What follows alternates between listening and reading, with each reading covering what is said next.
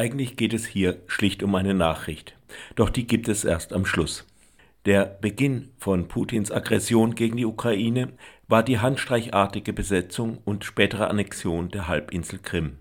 Dass die Aggression stattgefunden hatte, war bei der Freiburger Friedensbewegung drei Wochen später noch nicht so recht angekommen.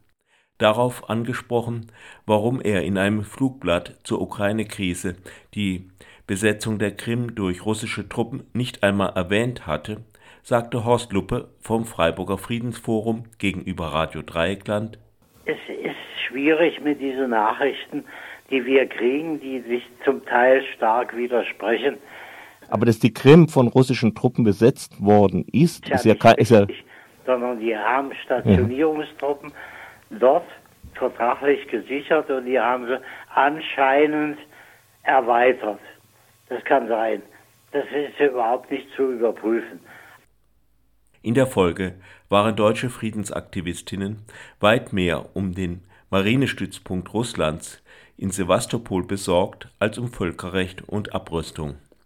Eine der herausragendsten Personen der Friedensbewegung, der mehrfache Kirchentagspräsident Erhard Eppler, SPD-Politiker und viele Jahre Mitglied in der SPD-Grundwertekommission, schrieb im Juli 2015: Was wäre aus der Flotte geworden, wenn man in Kiew irgendwann doch einen Anlass für die Kündigung des Pachtvertrages gefunden hätte?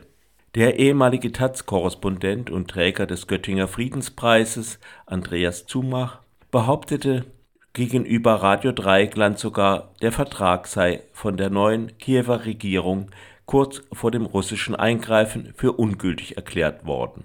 Ich konnte auch mit Mithilfe eines Mitgliedes unserer russischen Redaktion keinen Beleg dafür finden am Telefon teilte mir Zumach mit, er habe einen Beleg aus Russland und könne ihn mir schicken. Bei mir ist dieser Beleg nie angekommen. Vielleicht hat es Zumach vergessen. Jedenfalls ist es auffällig, dass diese politisch nicht ganz unwichtige Neuigkeit anscheinend nur in einer russischen Quelle zu finden ist, und Russland war dann sofort zum Eingreifen präpariert.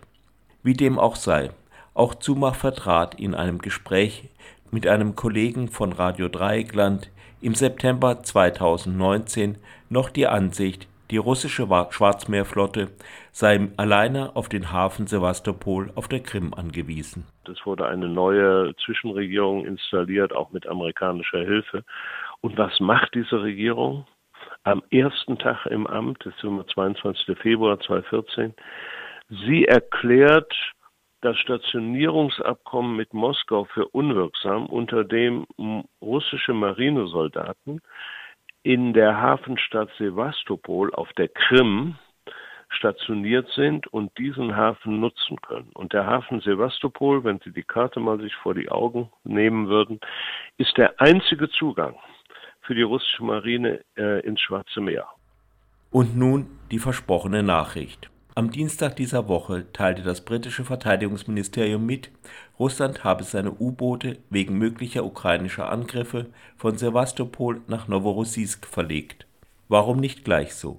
Noworossiysk liegt wie Sewastopol am Schwarzen Meer, ist nach Umsatz der größte Seehafen Russlands, war bereits früher auch Marinestützpunkt. Russland hat noch eine Reihe kleinerer Häfen am Schwarzen und Asowschen Meer um das zu bemerken, braucht man nichts als einen Blick auf die Landkarte.